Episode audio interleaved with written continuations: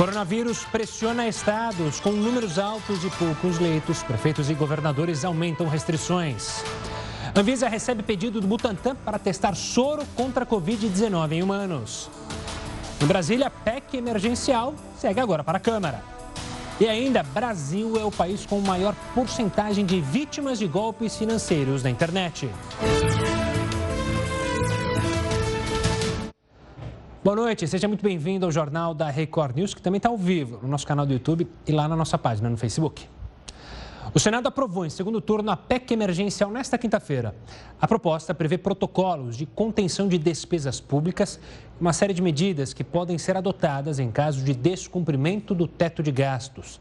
O texto também viabiliza a retomada do auxílio emergencial.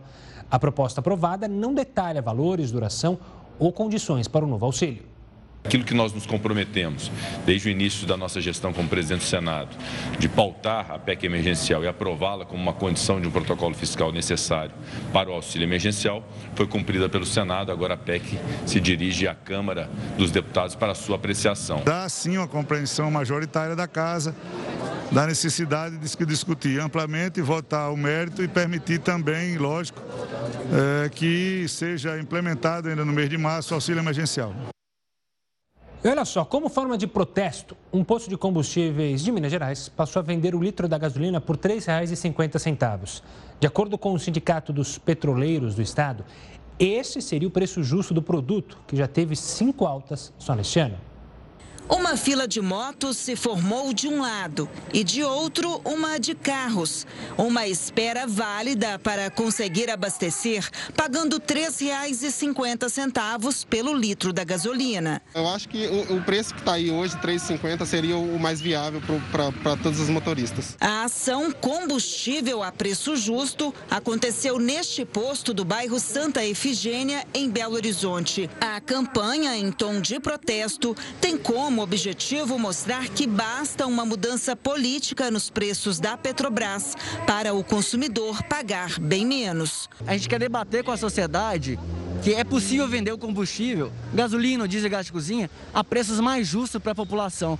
Só nesse ano a gasolina subiu mais que 40%, o diesel mais que 34%, porque está acompanhando o dólar e o barril de petróleo internacional, que hoje está em torno de 60 dólares. Mas o barril de petróleo produzido no Brasil pela Petrobras custa 13 dólares. Então, tem como garantir lucro para a empresa e garantir a função social. Esses 3,50 da gasolina é calculado a partir disso. Saúde financeira para a empresa, lucro, mas também respeitando a população brasileira, que ainda é a maior acionista da Petrobras. A ação começou às 10 horas da manhã, mas bem antes disso, às duas da madrugada, já havia gente na fila. Os 200 primeiros motoristas de aplicativo e os 200 motociclistas que trabalham com entrega vão poder abastecer o veículo com esse preço diferenciado. Cada moto pôde colocar 10 litros e os carros 20. Vamos falar de coronavírus agora, porque o Instituto Butantan pediu autorização para testar o uso clínico do soro contra a Covid-19. Nós vamos a Brasília com o repórter Alessandro Saturno, que tem mais informações. Boa noite, Alessandro. Os documentos apresentados pelo Instituto Butantan já estão em análise pela área técnica da Anvisa. No entanto, ainda não foi enviado o dossiê de ensaio clínico, que é o principal e obrigatório documento para avaliação do pedido de pesquisa clínica de medicamentos em seres humanos. Segundo o Instituto Butantan, cerca de 3 mil frascos do soro, eles já estão disponíveis para o início dos testes em seres humanos. Os pesquisadores afirmaram que já concluíram os testes em ratos que foram infectados com o vírus vivo e foi constatado que com o uso do soro houve uma diminuição da carga viral e também uma diminuição da infecção infecção. Olha, ainda sobre o Butantan, um novo lote de insumos para a produção da Coronavac chegou hoje aqui à capital paulista. O Instituto Butantan pretende produzir 14 milhões de doses com essa matéria-prima. Nós convidamos a Cintia Lute, diretora de projetos estratégicos do Instituto Butantan, para saber se a chegada desses insumos vai mudar o calendário de entrega. Cintia, uma boa noite, obrigado pela participação aqui conosco no Jornal da Record News. Com essa chegada desses insumos, é possível adiantar o calendário quando essas 14 milhões de doses que serão produzidas aí no Instituto estarão é, para ser usadas para a população? Boa noite, doutor. Boa noite, Gustavo. Obrigada pelo convite. Então, hoje chegaram essas 8 mil, na verdade, 8.250 litros de insumo. A gente produz aproximadamente 14 milhões. E, na verdade, com isso, a gente consegue aumentar a entrega do mês de março de 18 milhões para 22 milhões, quase 4 milhões a mais. Então, a partir de agora, a nossa fábrica ela não vai parar mais, já com os insumos que chegaram de fevereiro, esse agora de março, e a gente prevê mais um para o final de março. Essa é a mensagem mais importante. Quem tomou a primeira dose pode ficar tranquilo que tem a segunda dose e a gente vai cumprir com os 46 milhões e depois com mais 54.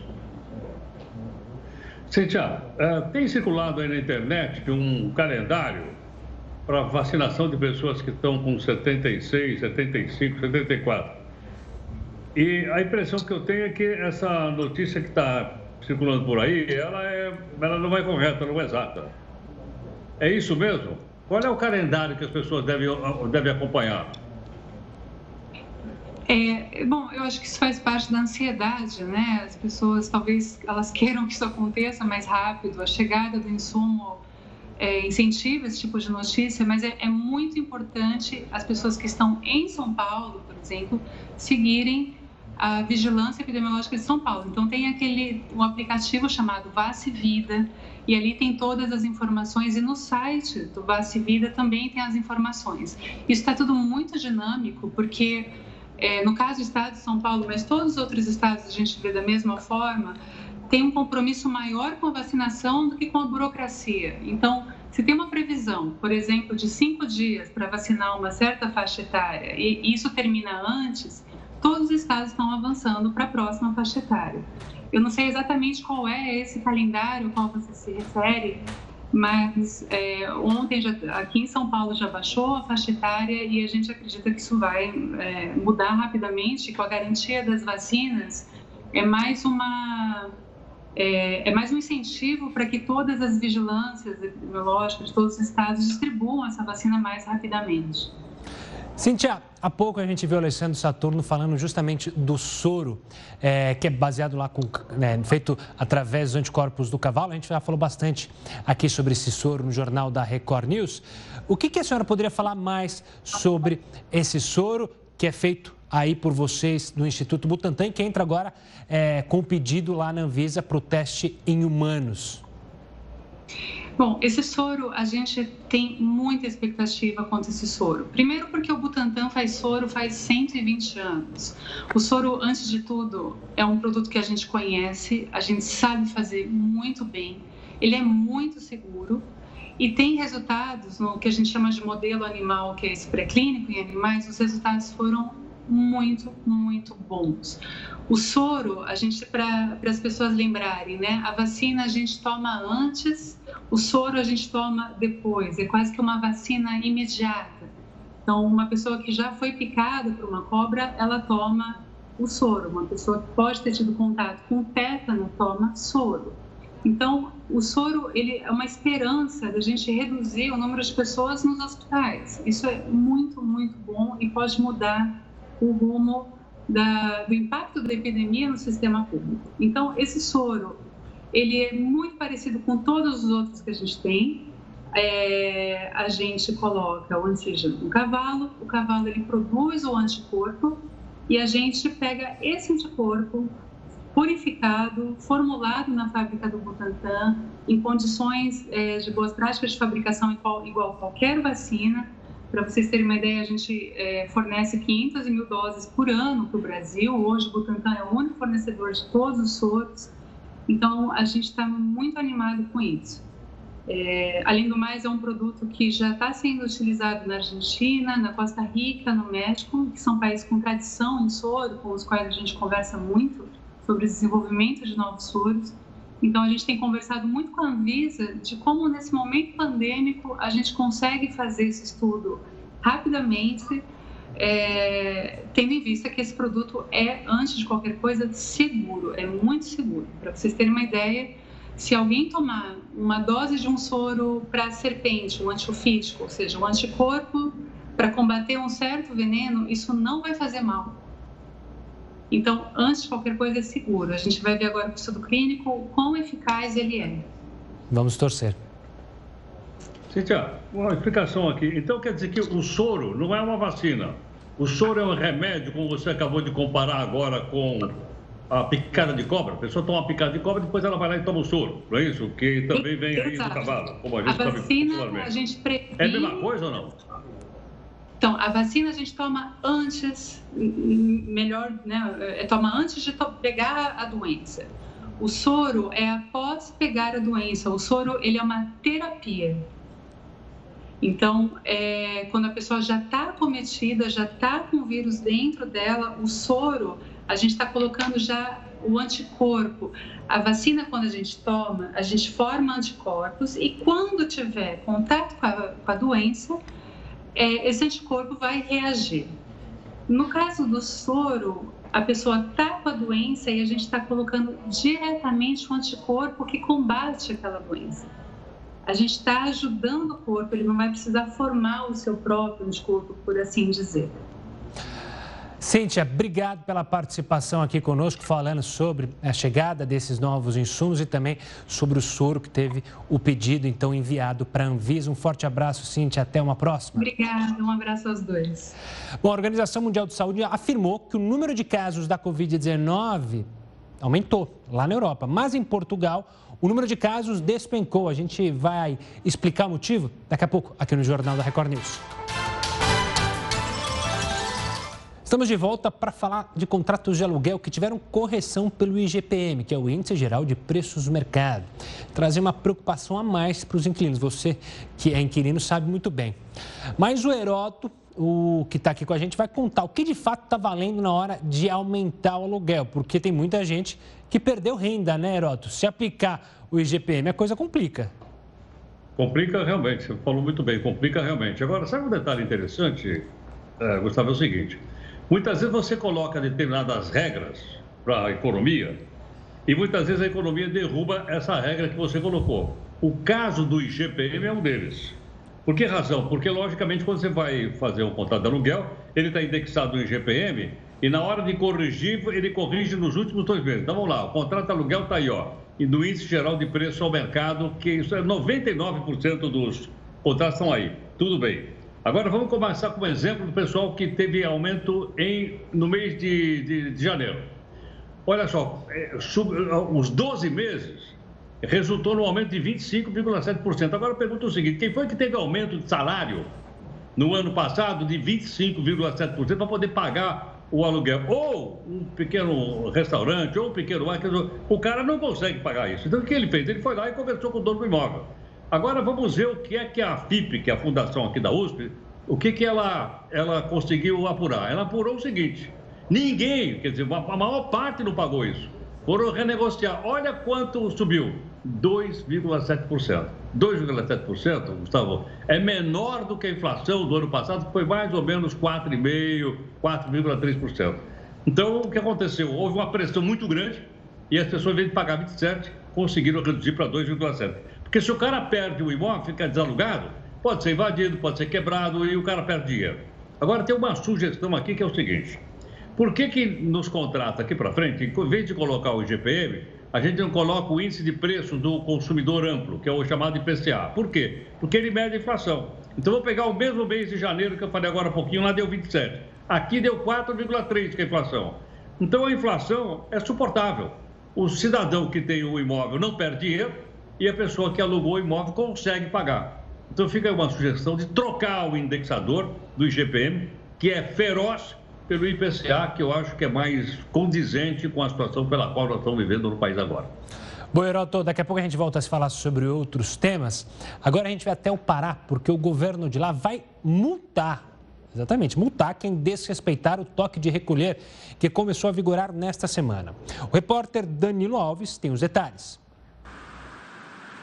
Boa noite, Gustavo. A partir desta sexta-feira, quem descumprir o toque de recolher entre as 10 horas da noite e 5 da manhã poderá ser multado em 150 reais. Esse valor pode chegar a 50 mil reais se o infrator for pessoa jurídica. As medidas anunciadas na última quarta-feira também restringem o funcionamento de bares e restaurantes até as 18 horas, assim como a venda de bebidas alcoólicas em todos os estabelecimentos a partir deste horário. As medidas e estratégias feitas pelo governo foram adotadas porque houve nos últimos dias o crescimento no número de taxa de ocupação das UTIs na região metropolitana de Belém e interior do estado. Vale lembrar que o decreto está em vigor até o dia 10 de março, mas poderá ser prorrogado caso os números não diminuam. Danilo Alves para Record News. Agora vamos até o Ceará, que decidiu adotar medidas rígidas de isolamento social para tentar conter o avanço do coronavírus no estado. Apenas serviços essenciais poderão funcionar até o dia 18 de março. O repórter Carlos Henrique Costa traz os detalhes. Após o Brasil registrar um recorde no número de mortes desde o início da pandemia, o governo do estado do Ceará decreta lockdown até o dia 18 de março. A expectativa é que nesses 14 dias, apenas as atividades consideradas essenciais permaneçam em funcionamento na capital cearense.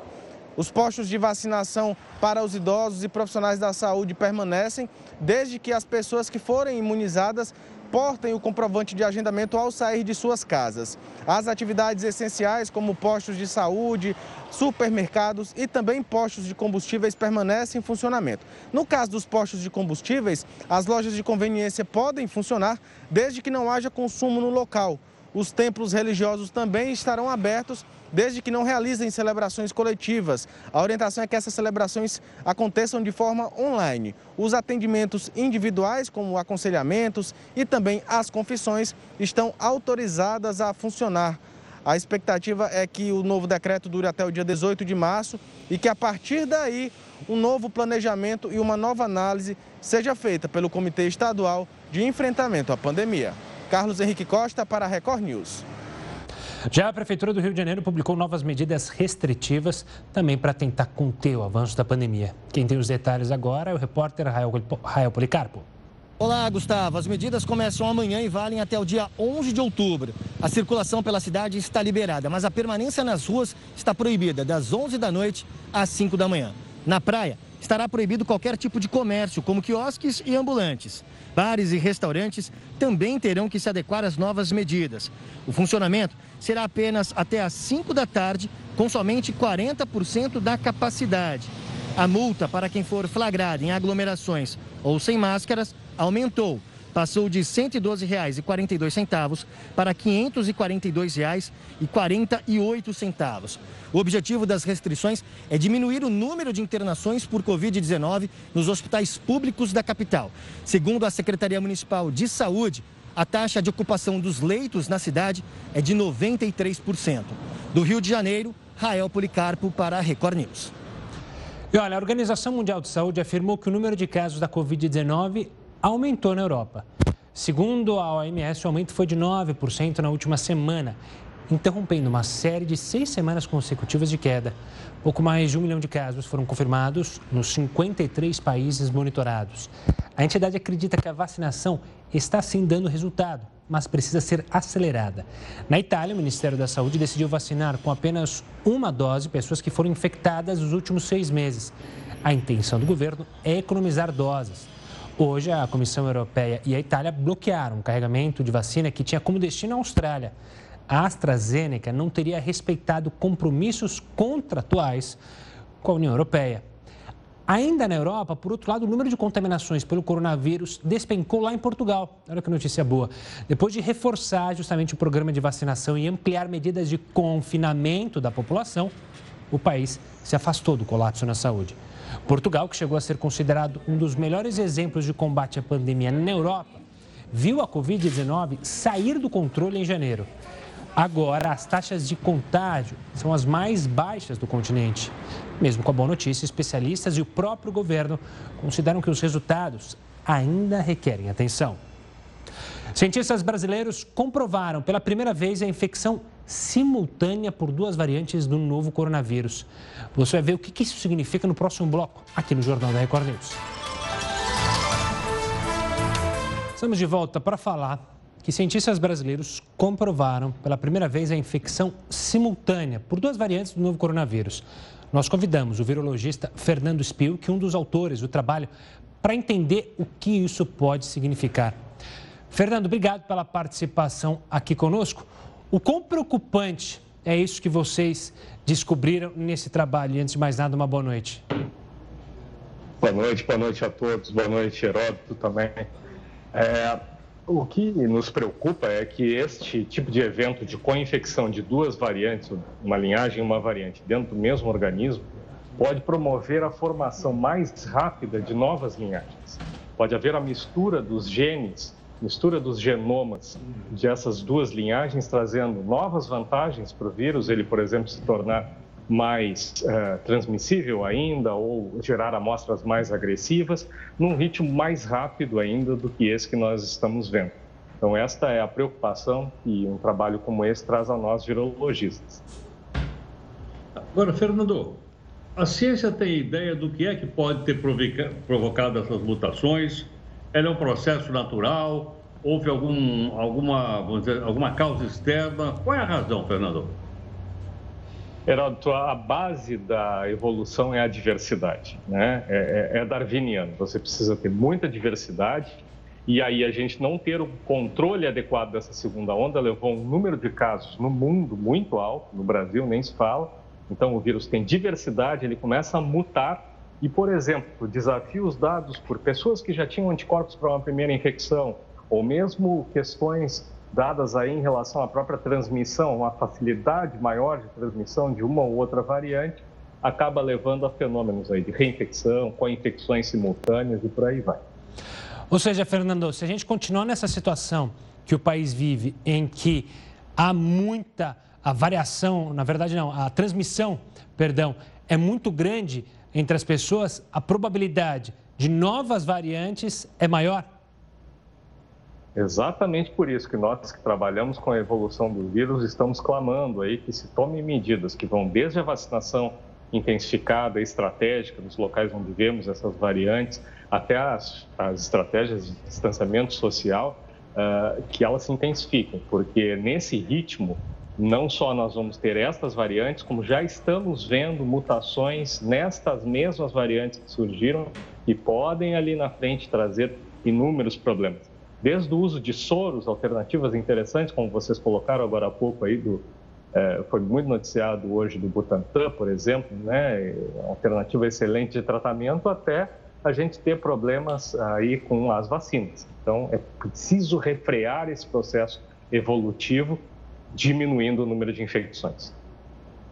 Fernando, veja aqui também que essas variações do vírus ocorrem simultaneamente em vários locais do mundo.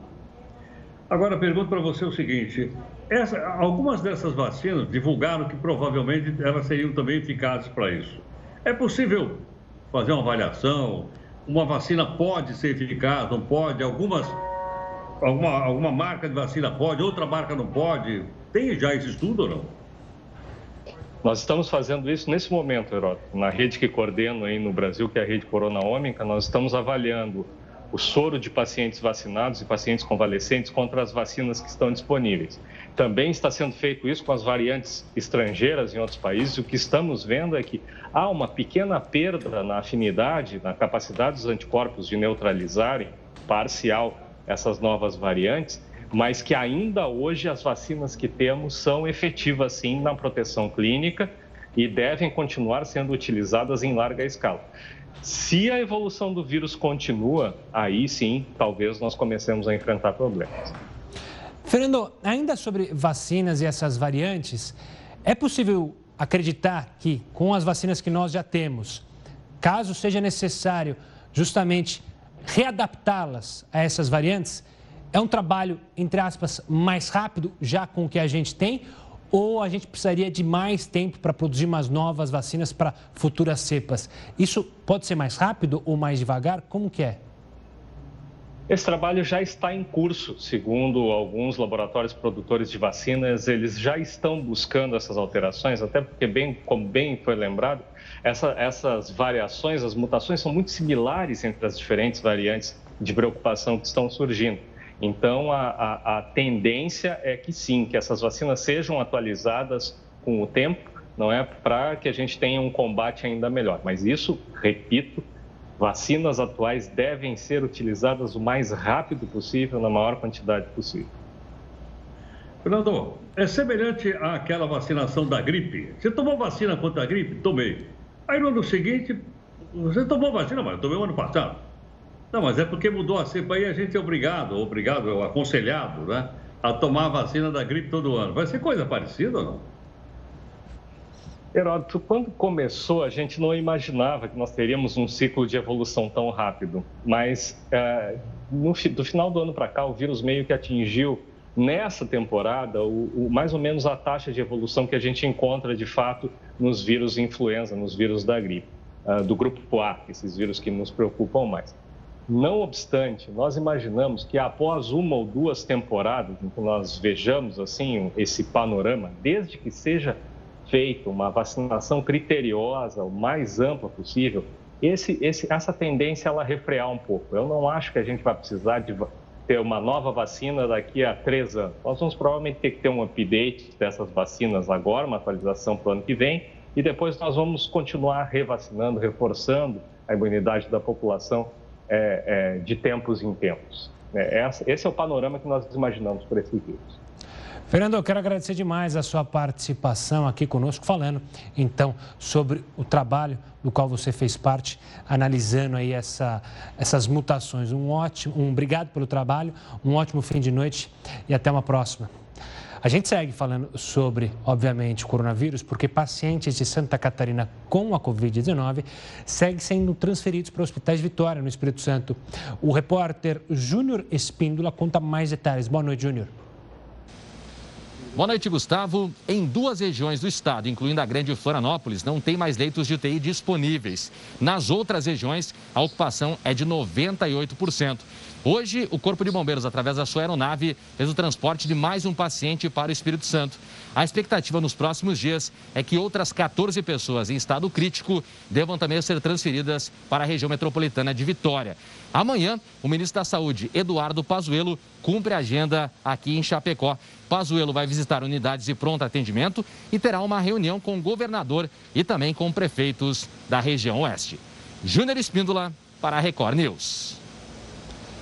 Olha, após o recorde de casos de Covid-19 nos últimos dias, a cidade de Palmas, no Tocantins, adotou medidas também mais rígidas de isolamento social. A partir do próximo sábado, 6 de março, a cidade entrará em uma nova fase de restrições em um período de 10 dias. Somente atividades essenciais poderão operar até o dia 16 de março. A medida tem como objetivo reduzir a circulação de pessoas e, consequentemente, a transmissão do coronavírus. Olha, o Brasil foi o país que mais sofreu com tentativas de roubo de dados pessoais ou financeiros na internet em 2020. A gente vai falar mais sobre esse assunto, mas é no próximo bloco, aqui no Jornal da Record News. Estamos de volta para falar que o Brasil foi o país que mais sofreu com tentativas de roubo de dados pessoais ou financeiros na internet no ano passado. De acordo com o um levantamento realizado por uma empresa especialista em segurança na internet, 19,9% dos internautas do Brasil abriram pelo menos uma vez links enviados para roubo de dados. Depois do Brasil, Portugal e França foram os países com maior porcentagem de vítimas. Falando sobre isso mais ou menos, lembra do Pix, né? O Pix é um meio de transferência que veio para facilitar a vida das pessoas. Só que tem gente justamente se aproveitando da agilidade que o recurso, o recurso oferece para cometer crimes violentos e não violentos ligados justamente com a internet. Para falar sobre esse assunto, a gente convidou o advogado especialista em direito bancário do consumidor, Alexandre Rico. Alexandre, uma boa noite, obrigado pela participação aqui conosco no Jornal da Record News. A gente falou de crimes violentos, acho que o caso mais emblemático é justamente da Operação Pix, que aconteceu aqui em São Paulo, é, em que quadrilhas estavam cometendo sequestros relâmpagos, que a gente conhece muito bem, infelizmente, para sacar do Pix. É, é preocupante isso, né? Porque todo mundo falava que o sistema é seguro. O problema é o entorno do sistema, é isso mesmo? Olá, meus queridos, uma boa noite. Sempre um prazer estar aqui. A questão que envolve o Pix realmente ela se tornou muito preocupante quando nós falamos em crimes que são crimes de natureza pessoal, os crimes presenciais, né? Nós temos uma quantidade muito grande de crimes envolvendo é, questões eletrônicas, os crimes internet, crimes pelo envio de links, mas realmente a questão que envolve a abordagem do cidadão de bem por um agente criminoso é muito preocupante. O Pix, por sua agilidade, ele é como se o cidadão estivesse com dinheiro no bolso. Então, os criminosos abordam essas pessoas e, mediante o emprego de violência ou de grave ameaça, acabam fazendo com que os, os correntistas, os clientes, os titulares do Pix promovam transferências fraudulentas realmente é muito preocupante, é uma questão de segurança pública. Alexandre, se acontece uma coisa como essa, quem vai responder pelo prejuízo? A pessoa que foi ameaçada muitas vezes com uma arma ou o banco que procedeu a essa mudança através do PIX? Bom, Heródoto, essa situação é uma situação que nós ainda teremos um enfrentamento no Poder Judiciário a respeito de quem tem essa responsabilidade. Mas é importante aqui nós levarmos em consideração algumas questões aqui paradigmáticas. Né? O PIX é uma modalidade de transferência imediata. A instituição financeira ela não tem uma relação pontual, imediata, na situação em que ocorre essa transferência. Ela apenas atende, via sistema, uma ordem feita pelo correntista. Nós estamos num ambiente ali que envolve uma fraude. Então, o cidadão criminoso emprega violência, uma grave ameaça e determina à vítima que ela promova uma transferência. Não existe nessa modalidade de sistema uma interação da instituição financeira, de modo a obstaculizar ou evitar que de fato ocorra a transferência. Então, imputar à instituição financeira, é, numa análise aqui de uma situação dessa natureza, a responsabilidade e um dever de reparação, não me parece ser é, o correto. Mas, claro, situações dessa natureza terão um enfrentamento no Poder Judiciário. Vale o mesmo para os crimes no mundo digital? Ou seja, o roubo de dados e aí usando o Pix para fazer transferência, há um golpe que acho que tem ficado muito famoso, que é justamente usar do WhatsApp, passar detalhes para as pessoas, pedir a transferência. Isso também, na sua visão, é, não caberia ao banco ressarcir a vítima? Exatamente. É uma situação semelhante. O cidadão ele acaba sendo envolvido ali por uma ilusão generalizada, né? Muitas vezes o golpe do WhatsApp faz com que ele acredite que uma pessoa do seu relacionamento pessoal, comercial ou familiar esteja ali solicitando uma transferência. E a pessoa de boa fé acaba promovendo a transferência através da utilização do Pix. Mais uma vez, a instituição financeira ela não está agindo ali ou atuando naquela operação. Ela apenas recebe um comando do correntista, de acordo com os elementos de segurança normais, utilização de senha, utilização de acesso bancário legítimo, e a transferência se dá de forma instantânea e imediata. Não existe uma interação pontual da instituição financeira. Realmente é uma fraude cometida por terceiros, é um engodo generalizado, algo que realmente engana a pessoa e ela acaba caindo no golpe. Alexandre, prestando bastante atenção em tudo isso que está dizendo, eu acho que eu vou tirar o meu aplicativo do banco daqui. Estou percebendo o seguinte: isso pode virar uma ameaça. Porque o cidadão pega meu celular, tem um aplicativo, o sujeito me coloca um revólver na cabeça e diz transfere, eu vou ter que transferir. Então passou a ser. É uma coisa boa, mas passou a ser perigoso, então, eu ter o aplicativo do meu banco aqui no, aqui no meu celular.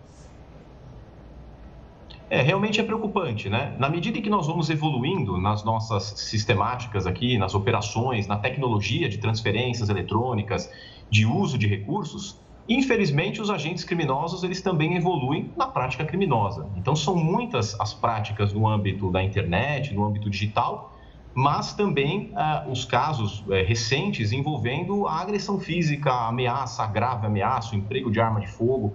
É como se a pessoa fosse assaltada na rua, né? Então é preocupante, porque de posse de um aparelho de telefone celular, a vítima com uma arma de fogo na sua cabeça, e mediante ali um emprego de violência e grave ameaça, acaba fazendo a transferência. Então, realmente é muito preocupante. Alexandre, outro detalhe que eh, a gente acompanha eh, na fala entre as pessoas sobre o Pix é a relação da chave. Eu ouvi dizer muita gente, ah, eu uso meu CPF para ser a chave, então eu passo meu CPF para a pessoa, a pessoa faz justamente a transferência.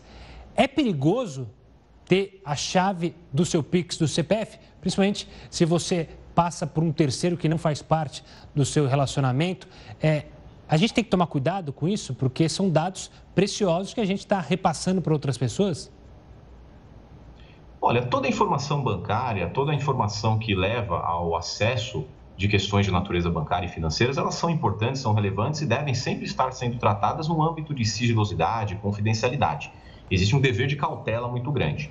O uso da chave, seja pelo CPF, e-mail, número de telefone, ele é seguro, porque na verdade o ambiente onde a pessoa ela vai oportunizar e vai fazer a transferência se dá dentro do ambiente de sistemas bancários.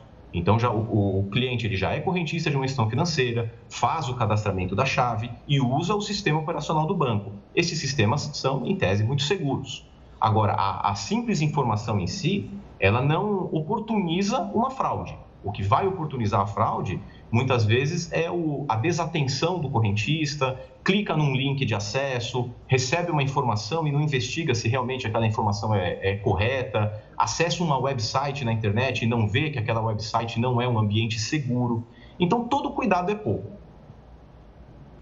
Alexandre, para eu fazer uma transferência no, no Pix, eu posso fazer do meu CPF para um outro, tenho que fazer para um outro CPF ou por outro celular que está cadastrado, tudo mais. Ou seja, a pessoa que receber, ela vai ser identificada, ou estou enganado? Sim, existe uma identificação. Então, na verdade, quando nós fazemos a transferência via Pix, nós recebemos por parte do credor, a pessoa para quem nós iremos fazer uma transferência, a chave Normalmente, quando nós utilizamos o nosso sistema bancário, nós indicamos essa chave e imediatamente aparece ali uma agência conta, uma instituição financeira destinatária. Então, há indicação de elementos ali é, que nos, nos, tragam, nos trazem com clareza quem é o destinatário daquele valor. Alexandre, obrigado pela participação aqui conosco. Toda atenção é pouca quando a gente fala sobre o nosso dinheiro, sobre o seu dinheiro aí na sua casa. Então, obrigado por sanar as nossas dúvidas. Até uma próxima. Ainda falando sobre questão é, o Banco Central registrou a retirada de 5 bilhões e 830 milhões de reais da poupança neste último mês de fevereiro. A retirada líquida é a maior para o mês desde 2016, quando investidores retiraram 6 bilhões e 640 milhões de reais. No ano passado, a poupança captou 166 bilhões e 310 milhões de reais em recursos, o maior da série histórica. O valor foi impulsionado pelo depósito do auxílio emergencial. E a família de uma mulher internada com queimaduras por álcool luta para conseguir a transferência dela para um hospital referência nesse tipo de tratamento. Os médicos orientam para que o álcool seja substituído dentro de casa pela água e sabão. Jéssica, de 28 anos, está internada desde o dia 28 de fevereiro no Hospital Risoleta Neves, na zona norte de Belo Horizonte. Logo após se queimar, usando álcool em gel dentro de casa. Ela foi até a cozinha e até o costume de passar álcool em gel muito, né? Que ela é bastante viciada. E passou esse álcool em gel na mão e nos braços. E foi até o fogão para poder ligar né, o fogo para acender. E no caso dela ligar o isqueiro, esse fogo do isqueiro já pulou na mão dela no braço dela mas eu acho que ela não percebeu, porque é uma chama muito clara. E ela tentou apagar, acabou que passou por outro braço e pegou na camisola dela. O marido tentou ajudá-la e acabou ferido no braço. Segundo o hospital, Jéssica teve 17% do corpo queimado. Há quase uma semana, a família tenta a transferência da paciente para o Hospital de Pronto-Socorro João 23, maior referência em tratamento de queimados no estado de Minas Gerais. Entretanto, esbarra em duas situações.